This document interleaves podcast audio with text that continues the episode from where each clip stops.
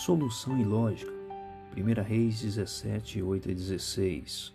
Porque assim diz o Senhor Deus de Israel: A farinha da tua panela não se acabará, e o azeite da tua botija não faltará, até o dia em que o Senhor fizer chover sobre a terra. Foi ela e fez segundo a palavra de Elias. Assim comeram ele, ela e a sua casa muitos dias. Da panela a farinha não se acabou, e da botija o azeite não faltou, segundo a palavra do Senhor, por intermédio de Elias.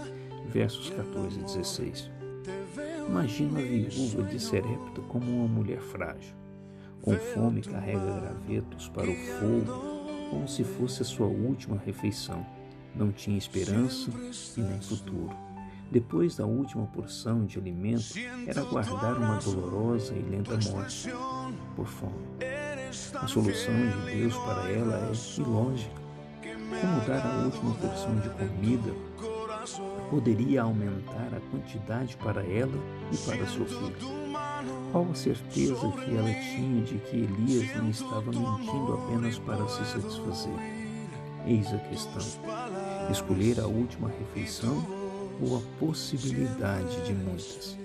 Ela agindo com fé e obedecendo à voz do Senhor por meio do profeta, alimenta Elias e uma contínua provisão de azeite e farinha sustenta a ela, seu filho e o profeta durante toda a seca.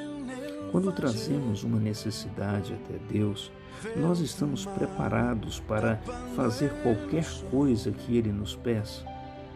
Como reagimos quando Ele nos pede para dar uma porção do nosso tempo, da nossa amizade, da paciência, de dinheiro, tempo, esperança, amor ou o que quer que estejamos buscando? Às vezes, Deus pede que entreguemos exatamente o que estamos necessitando para que a roda da engrenagem se inicie para o fluxo da provisão.